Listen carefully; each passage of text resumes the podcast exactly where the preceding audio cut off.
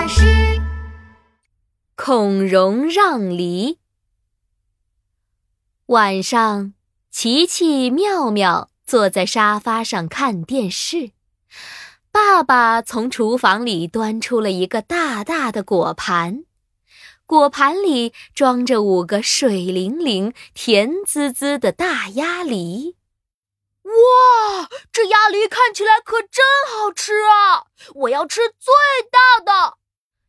琪琪说完，就连忙从果盘里挑出了一个最大、最香的鸭梨，捧在手里。琪琪，妙妙还没有选呢，你应该让着妙妙，像古时候的孔融一样。恐龙？我真的很想像恐龙一样啊！我想。我想像恐龙会飞，会喷火，还会嗷嗷叫，嗷！哎呀，琪琪，爸爸说的可不是会喷火的恐龙，而是东汉末年的一个大文学家孔融。我来给你讲讲孔融的故事吧。东汉末年的时候，有个四岁的小男孩，他的名字叫孔融。别看年纪小。孔融啊，非常懂事。他常常说：“五个哥哥的年纪都比我大，我应该尊重他们。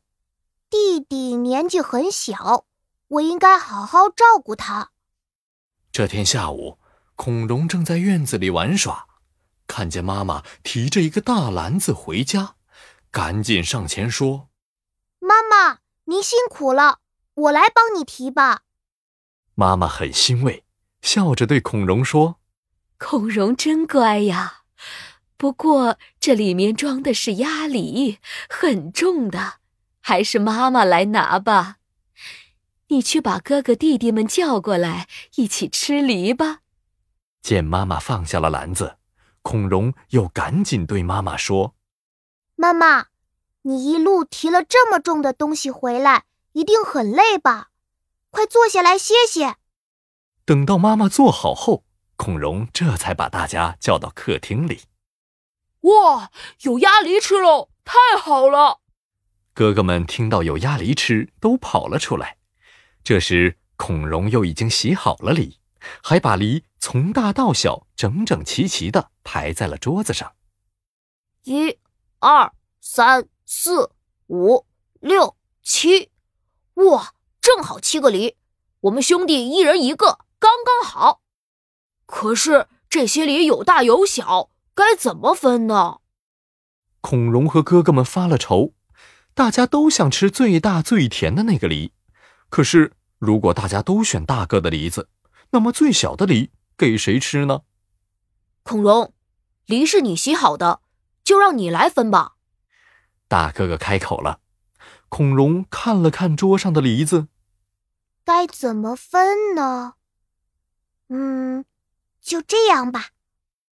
孔融按照年纪的大小，把梨先分给哥哥和弟弟，留下了一个最小的给自己。妈妈见到了，疑惑地问孔融：“孩子，你怎么不选最大的那个梨呢？”我年纪小，吃的也少，应该把大的梨让给哥哥们吃。妈妈听了，又问道：“可是？”弟弟比你小啊，你怎么不把最小的梨给弟弟呢？弟弟比我小，我让着他也是应该的。妈妈听了孔融的话，高兴极了，连连夸赞道：“我的孔融可真是一个聪明懂事的好孩子啊！”